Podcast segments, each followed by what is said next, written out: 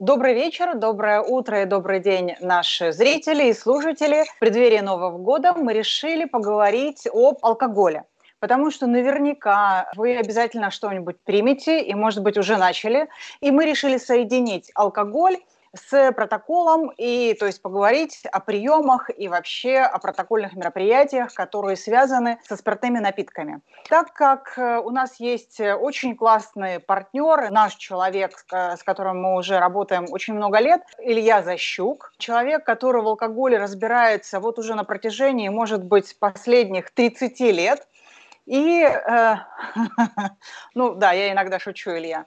А, и я надеюсь, что он сегодня нам объяснит, как пройти нам от аперитива до дежестива и остаться в живых. Что предлагать нам как э, людям из протокола, нашим гостям? Что делать в том случае, если гость настаивает начинать с виски? И с чего все начинается? Гость приходит, э, что мы ему предлагаем? Мы поговорим об алкогольных напитках. Поэтому лица до 18 лучше покинуть э, эфир. Добрый вечер, привет. Да, вот меня зовут Илья Тащук. Надеюсь, что папа мой не будет смотреть про то, что 30 лет уже, значит, я разбираюсь, потому что, да, в общем, а то заругают меня, что 30 лет назад я уже разбирал. Ну, не разбирался, но уже попробовал. Вот. Я, значит, достаточно несколько уже лет не практикующий эксперт, потому что живу в Крыму, то есть практикующий алкоголь, но не практикующий протокол. Да?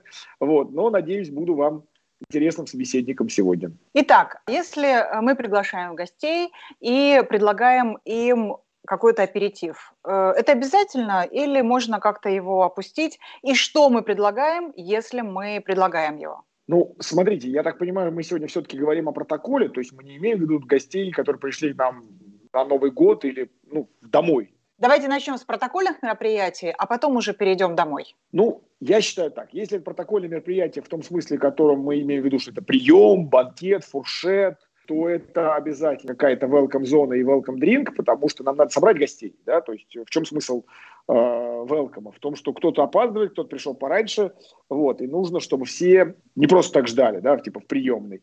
Вот, второй момент, что бокал в руке, ну, предполаг... располагает беседе, да, и бокал внутри, и бокал, ну, ты, который держишь в руке, это такая классическая история Э, ну, фуршетная, классическая история вот этого велкома.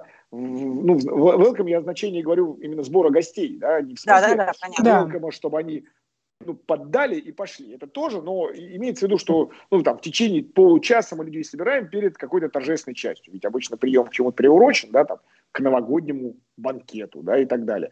И мы же не можем Э, самое плохое, если люди за столы садятся в разное время, да, вот типа, вы типа уже пришли, а мы опаздываем, и тут стоит этот самый, да, поэтому всех стараются собрать. Ну, это вы лучше меня знаете, э, протокол э, банкетов и фуршетов. Что пить в этот момент? Значит, мое мнение таково, что однозначно это должно быть игристое вино, в классическом бокале флюте. Если у нас нет какого-то специального мероприятия, просто сегодня был в баре, который в такой стилистике, ну, как сказать, гламура такого, вот как этот Гэтсби вот этот, то есть где бокалы могут быть, ну, специальной формы какой-то. Есть так? Как у Джеймса Бонда.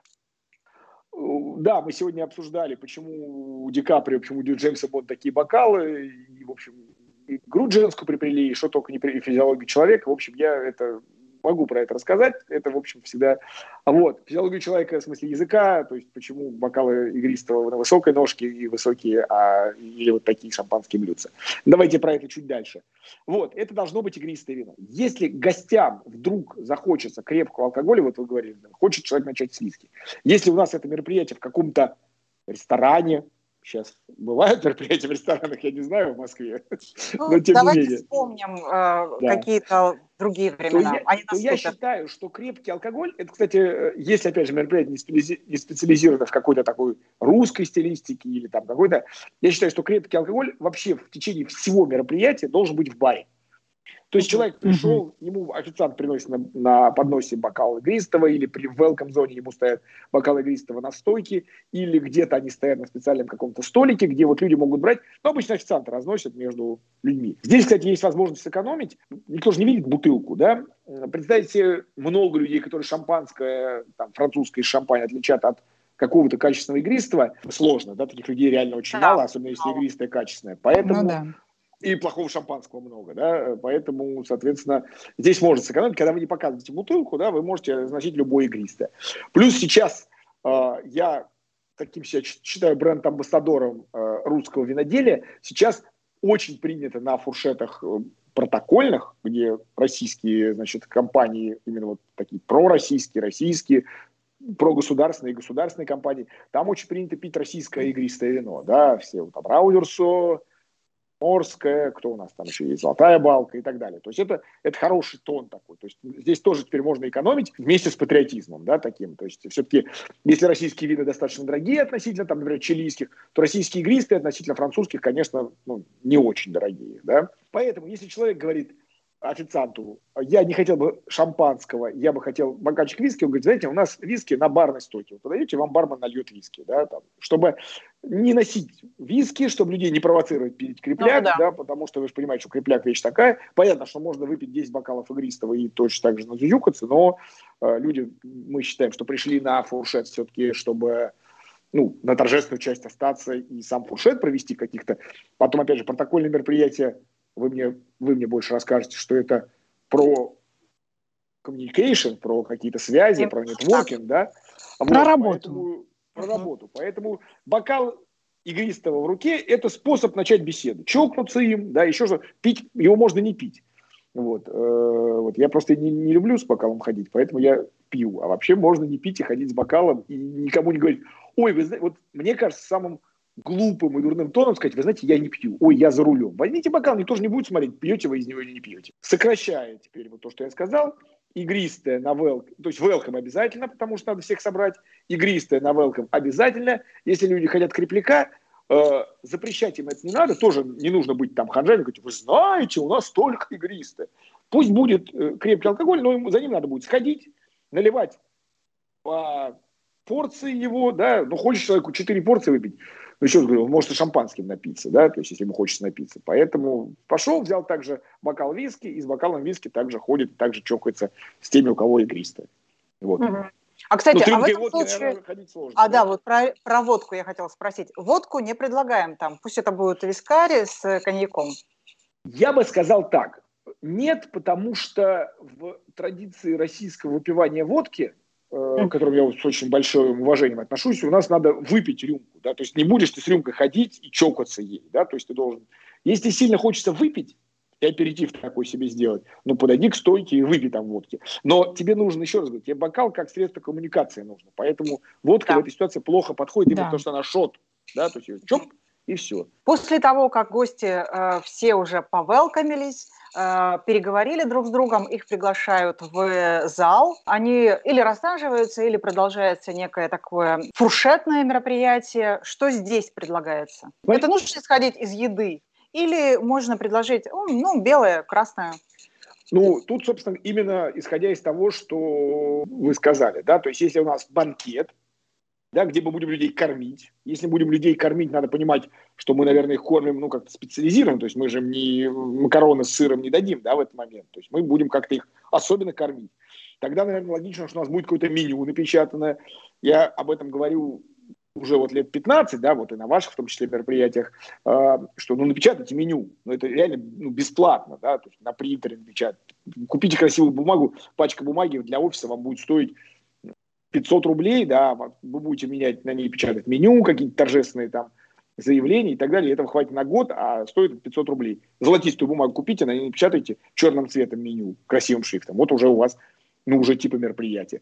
И если вы к этому меню впишете туда еще и вино, ну, тогда, наверное, если вы гордитесь своим меню, например, у вас какой-то хороший ресторан, то логично гордиться и своим вином. Более того, люди приходят на мероприятие много зачем? Но до 50% их впечатления от алкоголя будет. Ну, именно не только от вкуса алкоголя, но и от эффекта алкоголя. Люди любят выпить, что мы скрываем, да, людей, мы же убрали всех уже от голубых экранов моложе 18, а все остальные типа любят. Вот, поэтому, наверное, если у нас банкет, то лучше хотя бы сделать вид, что мы подбирали вино к э, кухне. Вот знаете, я не сторонник традиционных сочетаний и не сторонник э, такого примитивизма, но мне кажется, что когда мы собираем большую группу людей, опять и не специализированных людей, мы не позвали людей в гастрономический ресторан, где у нас будет 5 блюд и 5 смен вина. Вот мы просто, у нас банкет в хорошем, качественном ресторане. Мы людей, если они закажут рыбу, мы им дадим, не знаю, дорадо на гриле, а если они закажут мясо, мы им дадим вырезку. То есть такой, без излишних изысков. То, на мой взгляд, тут как раз нужно вот пойти по классическому такому, уже классическому в кавычках сочетанию, что к, бело, к рыбе мы дадим белое вино, а к мясу мы дадим красное вино. Я, я не люблю так жить, но если у нас мероприятие на много гостей, на там 20 плюс, то лучше сделать так. Захочет кто-то пить красное с рыбой, отказывайте мне, не, чтобы официантам говорю, ты что, дядя, кто ж так делает? Нет. Но мы как бы намекаем, что если вы выбрали рыбу, наверное, вы хотите белое, а если вы выбрали мясо, вы, наверное, хотите красное. Вот так вот мы делаем. И тогда эти вина должны подходить хорошо к нашим блюдам. То есть, если у нас достаточно мощная еда, должно быть мощное вино. Если у нас достаточно легкая еда, не надо перегружать вином. Ну, а вопрос по поводу, э, сколько э, видов вина, например, белого. Это один, одного вида достаточно или это должно быть два, может быть, три? Сколько Смотрите, значит, если вы предлагаете, например, два и два вина, два белых, два красных, да, как бы еще в этот момент намекая, что можно э, перекрестно опылиться, что к достаточно мощной рыбе подойдет до, прикольно легкая кислотная красная, и наоборот к э, какому-нибудь там легкой, легкому мясному блюду подойдет там какое-нибудь оранжевое вино, ну, которое по факту белое, да, по, по, по логике. Тоже может быть интересно, но здесь первое, вы должны это как-то указать в меню, в своей там уже винной карточке, четыре вина винная карта, еще игристая, пишите. Может быть, они люди хотят продолжать с тем игристым, которым мы до этого поили. И в этот момент вам нужно людям объяснить. Просто если вы напишете вот такой вот длины названия вина, Тоскана слово, и Санджевезе, там, то, может быть, вы в этот момент ну, перегрузите человека информацией, да? Либо вы должны какой-то комментарий по этому поводу дать, либо у вас должны быть настолько вышкаленные официанты, которые очень хорошо объяснят, почему у вас два красных и два белых. Здесь очень ну, важно. То есть два белых, два красных было бы круто, если вы сможете людям объяснить, почему вдруг у вас два белых и два красных. Угу. Но так как мы исходим из того, что на приеме официанты молчат и э, только работают и не, и не дают комментарии, отвечают на вопросы очень да или нет и не, раз, не обсуждают, потому что все-таки не ресторан, это банкетное мероприятие. Э, то есть мы предлагаем одно вино, один вид вина того и один вид вино другого. Да, либо людям должно быть очень понятно. Условно говоря, одно российское вино, например, uh-huh. ну, потому что мы в России живем, мы должны и пить наше, это круто, да? Вот, даже хэштег есть такой вот «пить наше» в Фейсбуке, в Инстаграме. То есть мы говорим, вот вино российское, вот вино итальянское, вот вино красное российское, вот вино красное французское. Или мы, наоборот, в итальянском посольстве уже на приеме, да, логично, что у нас только итальянское вино, да, и тогда будет странно чилийское там подавать, да. Но, еще раз, как только ты даешь человеку право выбора, ты должен понимать, что он может сделать неправильный выбор, либо ты его должен подтолкнуть к правильному, либо понятным образом ему объяснить, почему есть выбор вообще, а почему не три красных, а почему есть Франция, а нет Италии, да, и так далее. Либо у вас одно российское, другое типа не российское, понятно, либо у вас где-то написано это легкое, это плотное, но надо тоже понимать, все ли это поймут, да. Ну, мы считаем, что у нас продвинутый фуршет, но тем не менее. Поэтому я бы оставил, если официанты работают молча, я бы оставил одно белое, одно красное. Вам красное, белое, игристое. Смотрите, Илья, во времена до пандемии в Европе был такой тренд. Быстрые фуршеты. Это вот 40 минут, 50 минут максимум. Естественно, это для протокольных мероприятий, например, когда встреча проходит где-то в обед. Какое mm вино лучше выбрать вот для такого быстрого фуршета, если мы хотим гости впечатлить? А мы сейчас к фуршету пойдем. Мы сейчас к так, пойдем. Мы только про банкет сейчас говорили. В... Мы сейчас с вами сказали, что в банкете желательно каким-то образом, чтобы вино сочеталось с едой, хотя бы, ну как, хотя бы сделать вид, что оно считается едой. Договорились о том, что хотя бы белое к рыбе, красное к мясу. Типа угу. официант в этой ситуации посоветует или молчаливо предложит, видя, что гость выбрал мясо, да, предложит ему, опять же, зачем меню нам нужно? А если вы даете выбор мяса или рыба, вы это где напишите? Это надо где-то написать, да, или-или. То есть у всех там салат, или вы же банкет, кто-то должен спросить это, правильно? Вот. Ну, или давать и то, и другое, а там уже... Как? В кастрюле? Я не могу себе представить. Не, не, нет, сначала рыбу дать, ну, это, конечно же, увеличивает бюджет. Ну, сначала маленький кусочек рыбы, потом маленький кусочек мяса. Ну, на мой взгляд, сейчас в современном мире всегда задают вопрос. Всегда. Uh-huh. Я не могу себе представить мероприятие, на котором будет выбор, но его не дадут сделать. То есть либо у нас мероприятие мясное, и все, просто идем с мясом. Ну, я не могу себе это представить. Опять же, в современном мире про ЗОЖ, да, то есть там обычно люди стараются есть рыбу, пить легкие вина. вот. Значит, если у нас фуршет, на мой взгляд, то вино должно быть очень как бы цельным. То есть если в, в банкете мы намекаем на то, что вы едите кусок мяса и запиваете его красным вином, там, терпим, мощным достаточно, то на фуршете мы сразу должны понимать, что есть человек, который ест на ходу, у него в тарелке кусочек картошки, вот тут салат еще остался, тут уже кусочек мяса, дали там, не знаю, креветку, да, поэтому его вино, его выбор вина должен быть очень, то есть так, что он бокал вина может выпить там залпом, без ничего, то есть эти вина должны быть округлыми, такими понятными, простыми, то есть вот когда вам в голову приходит выражение красное вино или белое вино, вот такого стиля вина. Достаточно белое чуть покислее, красное чуть помощнее, потерпче и так далее. Ну, дальше надо смотреть на ваш бюджет. Да? И еще очень важно, насколько вы эти бутылки показываете людям. То есть вот если вы где-то пишете, помните, я вам говорил строчку uh-huh. и так далее, а если у вас на... Понимаете, если у вас есть на фуршете бар, в котором люди ходят за вином, бармен взял бутылку, налил, почти не показывая ее. Да? Если uh-huh. же гостям носят эту бутылку и показывают, вот такое вино хотите. Тут есть очень важный момент. Мы много чего делаем глазами, да, в том числе и пьем, и едим глазами. Поэтому, грубо говоря, если у вас на бутылке будет написано «Бордо», это увеличит стоимость вашего мероприятия ну, в глазах усредненного человека. Да? Из ваших 50 гостей, например, будут трое, которые скажут, а я вот люблю Шпетбургу, Шпетбургу из, из Германии, я тоже люблю, но а остальные 47 а так у вас в среднем люди скажут, да, поили Бордо, да, поили, а если поили чили, то все подумают, что это чили купили дешево, а Бордо подороже. Хотя это может быть не так. Но вы не забывайте, что люди смотрят глазами. То есть, если написан какой-то бренд, Шабли для белых вин, например, да, то э, сначала бренд идет страной, потом бренд идет там сортом винограда, потом бренд идет каким-то брендом региона. Представить себе, э, что человек разбирается в каких-то брендах вина, если это там не мутоны Ротшильды, да, Э, ну, сложно себе такое представить, что усредненный, опять же, человек разбирается. Поэтому вы можете, грубо говоря, купить самые дешевые шабли, и люди будут помнить, что их поили шабли на этом фуршете. Не понравилось, было кисловатое, но шабли же. Понимаете, да? То есть здесь, здесь вы можете как переплатить, так и сэкономить, но понимая для чего, что когда человек глазами увидит это, вот тут тогда вы, я вам говорил, что когда вы разносите в бокалах игристое, да, uh-huh. все равно какое-то игристое, да, а, а бы шмурдяком не было. А если вы бутылку даете и хотите мероприятием этим ну, похвастаться, да, показать, какие вы богатые и щедрые, тут придется шампанское, наверное, наливать. Или российские вина у нас, российская компания, мы «Газпром», конечно, только российская. Нефть у нас российская. Ну да, и вискарь с коньяком тоже российский. А, кстати... Ну, не перебарщивайте. Российского нету. Э, нет, здесь как раз не, не нужно. Нет, вот, вот э, э, российского вина много хорошего. Много хорошего. А российского коньяка не очень много хорошего. Совсем мало. И оно очень редко, кстати, российский этот коньяк. А виски российского то просто нет. Mm-hmm. Глупо считать розлив в России шотландского виски – Э, российских. Илья, какими российскими винами я могу впечатлить своих итальянских коллег? Например, вот для западного протокола. Что мы можем подать на стол? Важный момент. Крайне редко итальянцы и французы в вине разбираются.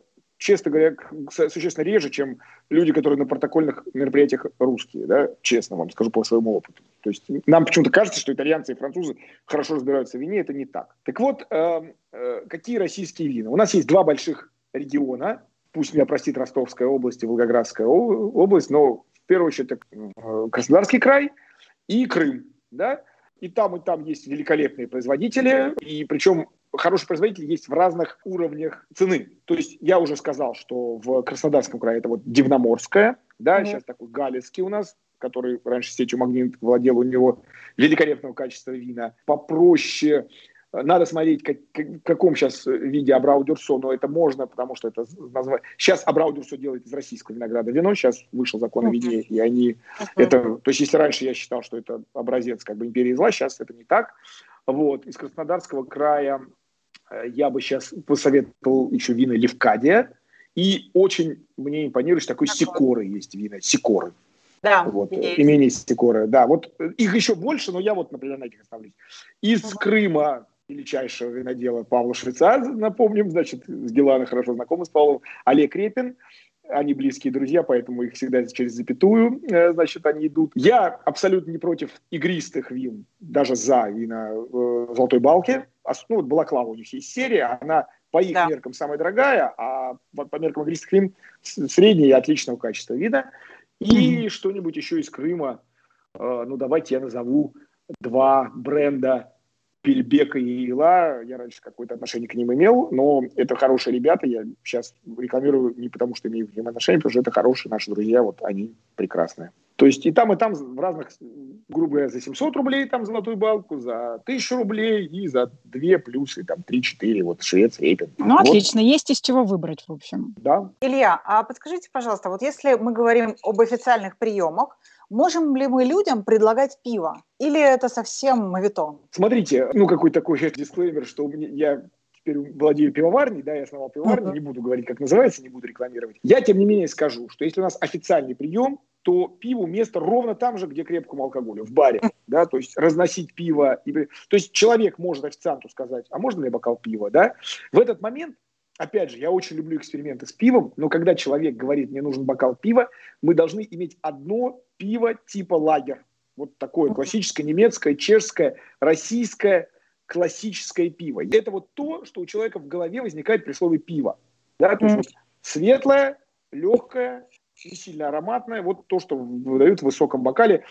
Ну и никаких кружек в этот момент. Потому что кружка, она для пивбара. У нее есть свой то есть это должен быть классический высокий бокал пивной, такой немецкий, скажем так, да. Вот никакой кружки, никакой вот этой пинты такой классической английской, никакого английского пива, никакого крафтового пива в этот момент быть не может, если у нас не специализированное мероприятие. Что говорю? Я фанат крафтового пива, я фанат английского пива, я сам произвожу там, не знаю, произвожу виноградное пиво, да, но в этот момент виноградному пиву, наверное, не место, если это не специализированное мероприятие. Человек говорит, я хочу бокал пива, он четко понимает, что он хочет и что ему принесут. Вот в чем дело. Я mm-hmm. хочу бокал белого вина. Это должно быть очень, ну, такое неспециализированное белое вино, которое человек поймет, он именно это и заказывает. То есть, мы дадим какую-то кахетинским методом на севере Италии сделанное вино, которое будет очень интересным, но в этот момент, когда человек говорит, хочу бокал белого вина, он имеет в виду конкретное, с высокой кислотностью, э, достаточно охлажденное, да, такое легкое белое вино. Так и с бокалом пива небольшой бокал, лучше 0,33, попроще второй, никуда не денется. Вот. 0,33 бокал, зато он не выдохнется, не подогреется. Вот он захотелось ему бокал пива в качестве аперитива. Пожалуйста. То есть пиво э, мы э, в качестве аперитива предлагаем. То есть не предлагаем это уже Нет, на десерт, столом... мы его не предлагаем. Смотрите, мы за столом говорим о том, что у нас есть напитки, которыми людей обносят. Это игристые, да. типа, если вы хотите продолжать с тем угу. игристым. Или мы говорим вообще торжественнее мы даем вообще шампанское, да, то есть на, на аперитив было какое-то игристое безличное, даже просека может быть, то за столом у нас торжественный, мы даже шампанское официант показывает с гордостью бутылку. В этот момент, смотрите, очень важно, да, есть бренды шампанского, мы их все знаем, там, два первых у всех в голову сразу приходят. Похоже, что лучше остановиться на них, потому что все остальное, если вы будете предлагать, да, куча крутых домов – если вы будете предлагать, люди будут думать, что вы, вам не хватило на вот эти первые четыре, да, и поэтому вы принесли, вы можете за них больше заплатить, оно может быть интереснее, вкуснее и так далее. Но если официант не способен этого объяснить, а мы говорим, что официанты молчат, да. значит, вот. Понятно, то есть а, видят бутылку. Я, да, я это говорил, да, что а пиво, крепкий алкоголь на баре. То есть он может официант, либо он встанет, дойдет сам, возьмет себе бокальчик виски, рюмку водки бокал пива, либо он официант скажет, а можно мне бокал пива? И официант в этот момент должен понимать, что он сейчас скажет, сейчас, секунду, сходит на бар, ему нальют бокал пива и принесут бокал пива. Вот. Да, все верно, потому что гость, если он сидит, э, из-за стола не может выходить. Конечно. У него работа сидеть, пока да. хозяин не даст добро на это. Ну, фактически, да, это правда. А на фуршете точно так же. Официанты могут носить с собой. У меня красное вино. Хотите красного, хотите белого вина. Человек несет две бутылки, но это, наверное, не очень хорошо. Там один носит красное, другой носит белое, третий, наверное, подносит, носит игристое. А если вы на, на фуршете хотите крепкого алкоголя, пива, идите в бар. А у это в баре. Официант просто совершенно корректно говорит, пожалуйста, в бар пойдите тогда. То есть, uh-huh. вот, на фуршете. А на банкете его принесут. Да. А вот э, еще такой вопрос. Наливают э, гостям э, постоянно, то есть гость выпивает, ему наливает, официант наливает, наливает, или все-таки как-то мы сориентировали э, официантов на то, что они ну, по паре бокалов того, по паре бокалов другого, и на этом алис? Это от нас зависит мы, у нас разные цели у мероприятия. Мы хотим напоить гостей. Такие мероприятия есть, вы знаете. Да? Даже об этом может хозяин мероприятия сказать, слушай, давайте сегодня хорошенечко проводим Новый год, Старый год. Он такой был тяжелый, наш 2020. Давайте выпьем хорошенечко. И официантам говорит, подливайте, подливайте, подливайте. Либо наоборот, э, хозяин мероприятия говорит, слушайте, у нас важный э, банкет, э, там, не знаю, завтра рано вставать, и вообще не хочу, чтобы наклюкались, как в прошлый раз. И точно так же рубильничек прикрывает. Налили один бокальчик, бокальчик, если гость там показал пальчиком, не знаю, там, официанту сделал знак, ну, пойди ему еще подлей 100 грамм, да. В этот момент мы нам, нам тоже обучить официантов, что вот мы когда берем бокал, у меня в руках, к сожалению, нет, что вот, вот если бокал, я имею в виду чаша у нас вот такая, да, то вот столько это полный бокал. То есть бокал обычно винный где-то грамм 450, 500, 600, да, большой. Он такой тоненький, кажется нам не очень большим, но он вместительный. Вот 100 120-150 грамм в бокале – это полный бокал. То есть просто перед мероприятием мы берем бокал, берем мерный стакан, наливаем в него 100, 150 грамм воды, выливаем бокал, говорим официально, вот столько полный бокал. Если они в хорошем ресторане, они и так это понимают, не надо пол бокала фигачить. Угу. Если человек это об этом попросит, ну, я знаю таких людей, но они виноделы, которые говорят, я вот столько не понимаю. Но это редкость большая, то есть обычно человеку подольют, 100 грамм и уйдут. Подольют и уйдут. После того, как люди поели, э, выпили свое вино, мы, э, кроме вина, ничего за столом не предлагаем, правильно? Ну да. и кроме игристого, да? Игристого, да, я а, что нет, конечно. После этого а, у нас дежестив. А что мы предлагаем? И вообще, ну, как бы, насколько он нужен? Слушай, тут два вопроса. Первое. Mm представить себе, что за столом массовым, где, ну, за столами, да, на, банкете, в котором 50 человек, дадут десерт, то это либо это будет какой-то торт, ну, как на свадьбе, да, да то есть это ну, да. ну, специальный торт. Там, мы сегодня 15 лет нашему предприятию, и мы в честь этого торт с логотипом нашего предприятия делаем. И да, всем по кусочку мы разносим. Угу. Потому что дежестив – это же фактически состояние души, да, то есть вы должны куда-то переместиться, где-то удобно сесть, какой-то есть десерт, пить кофе. И в этот момент, да, нам хорошо бы дежестивный какой-то стол, тележку, может, какую-то выкатить. Но для этого на 50 человек вы тележку не выкатите, 50 человек вы удобное кресло не поставите, потому 50 кресел.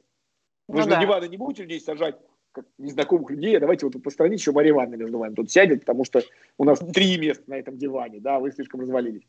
Поэтому на таком протокольном мероприятии представить себе дежестив, если у вас протокольное мероприятие, как у э, господина Лаврова, да, где их там шесть человек вместе там с переводчиками, да, он э, представитель какой-то компании крупной западной, представитель российской компании и посол Италии, да, вот тут дежестивное мероприятие великолепно легко можно представить, но для этого у Лаврова есть комната. То есть дежестив, он предполагает, что люди сядут удобно, просидят много времени, по одной рюмке выпьют, по пять, но выкурят по сигаре. Сигару выкурить – это час. Че, как, как же здесь? Поэтому дежестив я с трудом представляю себе на протокольном мероприятии или на торжественном мероприятии. То есть дежестив опускаем, не, не да. готовим. Если, знаете, как у нас есть банкет, после которого бал, то там, наверное, будет какая-то комната, где мужчины смогут посидеть, ну, если не покурить, потому что это запрещено, да, то хотя бы ну, отдельно типа от шума отойти и побеседовать, там, наверное, надо наливать людям коньяк, виски и там что-то еще, портвейн, мадеру. Но это, понимаете, это очень специализированное мероприятие. То есть, если мы остаемся в одном зале и мы сидели за столами, представьте себе дежестивное. А если фуршет, тут как? То есть люди просто поели, начали, ну не знаю, там как-то двигаться, и у нас фуршет обычно заканчивается каким-нибудь выступлением группы или там каким-то, может быть, приглушать свет, погромче делать музыку. В этот момент можно пойти к бару, выпить чашку кофе или рюмку коньяка, или и то, и другое, да. Вот, поэтому дежестив на таких светских мероприятиях – это штука очень сложная. Если ну, у нас да. есть какая-то специализация мероприятия, да, в протоколе это может быть национальное мероприятие, да, ну, то есть, понимаете, пиво, немцы же, если в Баварии, условно говоря, принимают, они пиво могут вообще делать основным ну, да. напитком. При том, что Германия самый крупный в мире производитель и потребитель, и если в потребителя легко поверить, то в производителя сложно, игристых вин. Да? Mm-hmm. Вот. Германия делает огромное количество великолепных э, вин, вообще вин. Да? То есть не каких-то там Липфрау Мил, как мы думаем, а тем более его перестали, кстати, производить. Большая Правда? Да. Прекрасно. А, вот, да. Но э, поэтому, э, если мы там представляем Волгоград, приехал у нас протокольное мероприятие в Волгоградской области, там есть крутейший производитель вина, наш друг такой Гусев, очень часто на этих мероприятиях эти бутылки, по крайней мере, дарят, а часто и разливают. Хотя похвастаться, блин, вы слышали о, Волгогр... о винах в Волгоградской области? Нет, вы не слышали. Да, поэтому, естественно, к ним приезжают москвичи, а то еще итальянцы. Ого, это круто. Да. В Ростове да. великолепные вина, да, я Краснодар и Крым произвел как все-таки 90% российских, 95% российских. Ну, да. В Дагестане есть сейчас великолепные вина, вот современного стиля.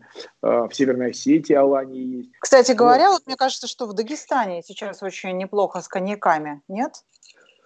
В Дагестане неплохо с коньяками и сейчас, а наоборот, по наследию Советского Союза. Дело в том, что вот до введения вот этого российского закона о вине, который еще на коньяк толком еще не переключился, у нас было по-моему, 175 лицензий в России выдано на производство коньяка, то, что называлось российским коньяком. А виноград свой был у четырех предприятий из 175. То есть 171, 171 предприятие покупало спирт за границей, привозило его в цистерне, разливало здесь по бутылкам испанские или французские или чилийские спирты и продавало его как, ну, зайдите в магазин любой, в супермаркет и посмотрите линейку там, за 400-500 рублей за бутылку. Это все не из российского винограда сделано.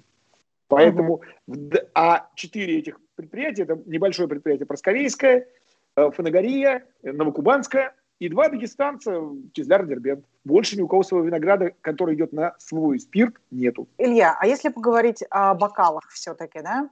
Бокалы да. мы предлагаем для белого, для красного отдельно, для игристой. Вот вы сказали, что э, исключительно, ну, как бы длинные, с длинной ножкой, и сами они длинные. То есть мы не предлагаем вот эти бокалы, как у Джеймса Бонда, который пил сухой мартини. Нет, сухой мартини он пил в другом бокале. Э, мы берем а. бокал такой, как креманка, да?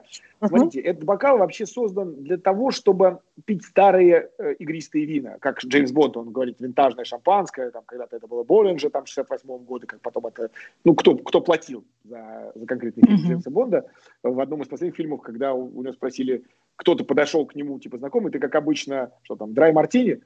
Он сказал, вы знаете, я понятия не имею. И у бармена спросил, что вы мне налили? То есть уже Джеймс Бонд перестал быть вот тем Джеймсом Бондом, да? Еще раз говорю, мы людям даем то, к чему они привыкли, чтобы они не переспрашивали нас. Поэтому игристое вино мы подаем в таком бокале. Что игристое вино в таком бокале, во-первых, оно вызовет вопросы. Во-вторых, это специальный бокал для того, чтобы вино казалось более кислым. А у нас и так игристое кислое, поэтому, наоборот, вот эта флейта заставляет нас высоко запрокидывать голову, чтобы ну, по центру языка пустить струю игристого, чтобы боковые поверхности, которые кислотность как раз воспринимают, так не воспринимали. Это не просто так, это физиология как раз человека. Вот. Никаких двух бокалов для красного, для белого нам не нужно, потому что обычно как люди определяют бокал для белого и для красного в своем баре, который побольше он для красного, поменьше он для белого. Но если ну, мы да. берем один из них и подадим еще больше или еще меньше, то они уже переедут, да, как матрешки. Поэтому одного классического аккуратного бокала объемом примерно 500 миллилитров из тонкого стекла. Сейчас такие бокалы есть в хороших больших гипермаркетах по 200-300 рублей. Вы немного сэкономите, купив бокалы по 80, а вино ухудшите. То есть вы просто сэкономите один раз купите бокалы по 300 и сможете экономить на вине каждый раз, потому что из хорошего бокала правильно поданной температуры вино вкуснее, чем наоборот из плохого, теплое, uh-huh. охлажденное и так далее. Ну, то есть, если вы возьмете теплый мутон Ротшильд и будете пить его из пластиковых стаканчиков под шашлыки, вам будет хуже, чем если вы будете пить хорошее, ну, качественное вино из идеальных бокалов, идеальной температуры, с идеальной ну, тарелкой, вилкой, ножом и стейком. Ну, можно сэкономить на вине в 50 раз. Вот. Понятно. Поэтому... То есть пластиковые стаканчики – это просто какое-то другое игристое. Угу. Ну, Или да, водка. Да. Слушайте, я вам честно скажу, что э, даже если у нас мероприятие на природе, даже, ну, не в бассейне, да, там в бассейне просто запрещено полпати, да, но если у нас мероприятие на природе, ну, возьмите вы в коробках эти э, бокалы, люди выпьют, там, да, 10% побьют, они везде 10% побьют этих бокалов, хоть на природе, хоть не на природе. Поставите грязный бокал обратно в коробке, слив из них вино, потом придете в понедельник, поставите в посудомойку и помоете. Все, ничего страшного с вами не случится. Ресторан с собой заберет и у себя там помоет. Ресторан еще приведет их в кассете, в которой они еще не побьют. Поэтому ничто вас не должно заставить пить из пластиковых стаканчиков, ну, кроме вечеринки в бассейне, но это не очень протокольное мероприятие. Там будут свои уже свои нормативы. Бокалы крайне важны. Перебарщивать с формами бокалов не нужно. Классический бокал для вина. В него сейчас, кстати, в современном мире допускается наливать и игристое. Да? Да. Это да. как бы даже круче. Но для этого должно быть игристое достаточно высокого качества, которое... Потому что бокал высокий и холодное игристое здорово снивелирует не очень качественное игристое. А если у вас будет э, бокал нормальный винный, и игристое будет 8 градусов, а не 2, тут к нему могут быть вопросы, поэтому аккуратнее с этим. Лучше бокальчики высокенькие, игристые подохладили, если решили сэкономить и лить, например, просека. А если мы говорим про домашний прием, а, мы пригласили домой гостей на Новый год, мы обращаем внимание на, на вина и гостям показываем, что вот я вас сегодня пою таким крутым вином. Смотрите, тут очень важно. Я так как занимался э, и даже продолжаю заниматься бизнес-подарками, я всегда вам говорю, ребята, должна быть понятна уместность. Бизнес-подарок вы, люди, ничего не объясните, потому что вы можете оставить там приемный, вы можете через такси, через водителя передать и так далее. Если вы дома и вас там 8 человек, вы говорите, а я вот был в Крыму, в Португалии, не знаю, где ну, какая Португалия сейчас, да, в Крыму или в, в Сочи, да, и вот оттуда привез лучшее крымское вино, лучшее э, краснодарское, лучшее, да. лучшее ростовское, волгоградское и далее везде. Э, поэтому пить будем его сегодня. Круто, вы объяснили это. На мероприятии в 50 человек вы хрен кому что объясните. Вы троим объясните, а остальные вас слушать не будут, просто потому что они за разными столами сидят. А 50 человек за одним столом сидят только на свадьбе, и вы до того конца не докричитесь. Поэтому, если вас немного людей, ну, 6, 8, ну, 10 человек, вы сможете объяснить свой выбор вина, просто людям сказать, вы знаете, мы вот тут ездили по Италии, набрали там, когда последний раз были в Италии, там, 24 бутылки вина, и мы их все сегодня обязательно выпьем, и поэтому мы сильно напьемся, потому что сегодня у нас хорошее настроение. Поэтому, кто хочет белое, вот Марина объяснит, почему у нас белое вот такое, такое, такое и такое – потому что на Сицилии вы были там мощные вина, а на Этне при этом они более легкие. У вас будет возможность людям объяснить, вы будете сомелье для них фактически. Или travel гид винный, да? А если вас уже больше, и кто-то вас не будет слушать, а когда люди подвыпьют, они вас слушать уже перестанут, они будут разговаривать, какой был сложный год, какой у нас хороший президент, какой у нас у Америки хороший президент и так далее, да? Вот. И тогда лучше количество вин сократить, да, количество разнообразия вин. Если вас реально шестеро, и вы все фанаты вина, в этот момент круто вы будете выпить 12 разных бутылок вина. Какие-то понравятся, какие-то не понравятся. Будете их обсуждать, вы будете об этом говорить. Если у вас мероприятие все-таки про Новый год, про день рождения, то, наверное, перебарщивать с количеством вина не нужно. Лучше догонитесь количеством марок в дежестивной зоне. Да? Не покупайте три одинаковых бутылки виски, купите три разных бутылки виски, и у вас будет о чем поговорить мужчинам, когда они будут пить. Кстати, меньше выпьют, известный факт. Правда? М-м, интересно. У меня есть один э, товарищ, ну, мне уже за 40, а ему уже, наверное, за 60, ну, не, наверное, точно 60. Он как-то мне говорил лет 10 назад, говорит, Зачем я тебя ненавижу, я из-за тебя стал меньше пить. Потому что раньше я мог прийти домой, выпить за вечер с другом две бутылки текилы, а после чего еще пойти куда-нибудь побарагозить. А сейчас, так как ты меня приучил пить хорошие виски, там у меня 12 разных сортов виски, как где-то вот столько, где-то вот столько, друг еще принес бутылку в подарок. И вот мы выпили вроде все 12 сортов попробовали, все по 20 грамм, и вроде по, по 250 грамм вы, выпили абсолютно трезвые, расходимся в 3 часа ночи, наговорив, все это время проговорив только про виски. И не напились, как черти, как раньше. Еще раз говорю, чем больше разнообразия, тем, скорее всего, меньше выпьют. Ну, да, хороший лайфхак. Вопрос угу. по поводу дежестива для дам. А, предлагаем а, виски с коньяком мужчинам, а дамам что мы предлагаем на дежестив? Э, ну, во-первых, да, мы сейчас совершенно такие э, у нас, э, которые еще обидятся, если вы, скажем, мужчинам виски, а вам типа что-нибудь полегче. Это первое. То есть предложить дамам коньяк и виски надо обязательно, потому что у нас равноправие полов и вообще. Второе. Мы должны предложить дамам, как говорит один наш общий знакомый с Геланой, выпить шампанского на аперитив любой дурак собой. А шампанское на дежестив пьют самые сильные духом и интеллектуальные люди. Вот. Предложите это. И третье, э, ну, если у вас позволяет даже не бюджет, а возможность такая, предложите что-нибудь необычное, предложите какой-то э, дежестивный коктейль, предложите какой-нибудь какие-нибудь сложные ликеры или э, мадеры, портвейны. Девушкам очень нравится, и мужчинам очень понравится. Ну, я надеюсь, с этими советами наши подписчики теперь вооружены встречать Новый год э, по протоколу, Гелан. Да, встречаем Новый год по протоколу и меньше пьем потому что у нас разные, хотя бы три разных виски предлагаем нашим гостям. Не-не, а... я сказал, что меньше выпьют, если так, а меньше пьем я не говорил.